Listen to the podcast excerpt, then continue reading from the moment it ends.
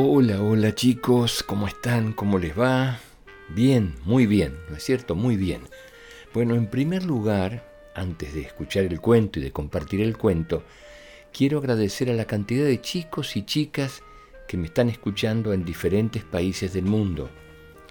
Muchísimas gracias a los chicos que escuchan desde Colombia, desde Estados Unidos, desde Chile, desde España, desde Perú y desde la República Argentina.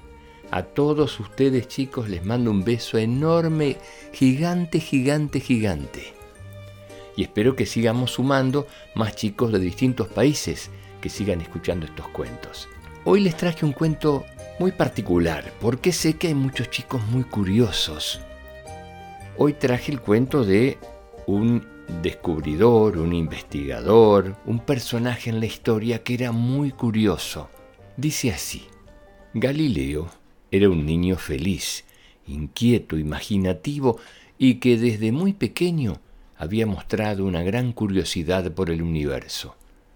Le gustaba esperar a que anocheciera para descubrir el brillo de las estrellas. Imaginaba que volaba entre ellas y viajaba hasta la luna. Mamá, mira cómo brillan, ¿no son preciosas? Le dijo señalando al cielo con el dedo. Una, dos, tres, cuatro, cinco, seis, cantó contándolas. Pero ¿por qué no haces los deberes? le dijo su madre sin decirle respuesta.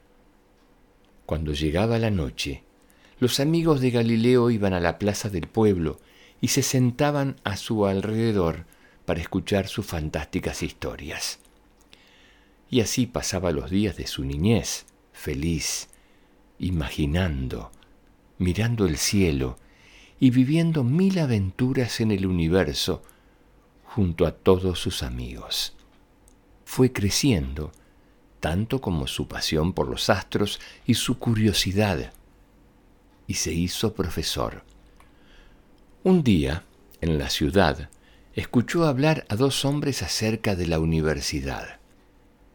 Dicen que es verdad, es un aparato con el que puedes acercar las estrellas para verlas mejor. Perdonen, ¿dónde puedo encontrar ese aparato? dijo Galileo a los hombres totalmente fuera de sí. Los hombres lo miraron divertidos y viendo su curiosidad, le dieron toda clase de señas para poder encontrarlo.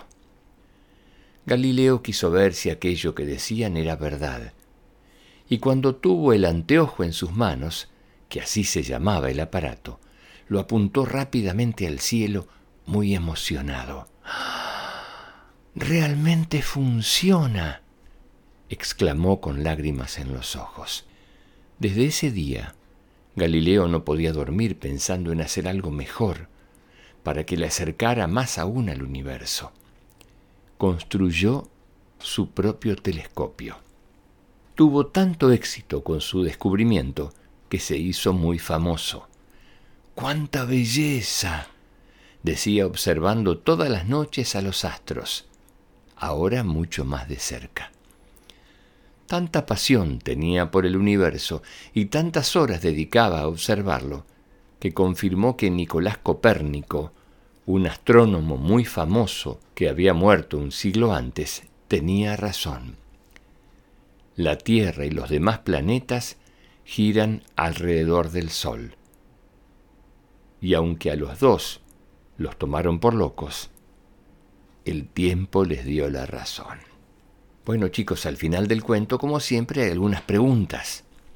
A ver, a ver, a ver, voy a preguntarles a los chicos que escuchan. ¿Qué era lo que más le llamaba la atención a Galileo?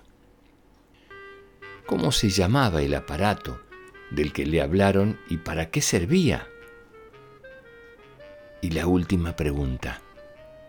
¿Qué descubrió Galileo? aguardo sus respuestas, chicos. Cuando puedan, sus papás me pueden enviar un mensaje de audio o un mail y con todo gusto lo voy a escuchar o lo voy a leer. Gracias por compartir los cuentos todos los días. Les mando un beso enorme, chicos. Hasta el próximo cuento. Chao.